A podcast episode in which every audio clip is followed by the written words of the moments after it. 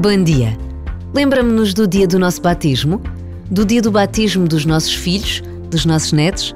Do dia em que, por vontade dos nossos pais ou por vontade própria, nos tornamos filhos de Deus? Basta uma breve pausa para nos recordarmos da imensa multidão que encheu o nosso país no passado mês de agosto.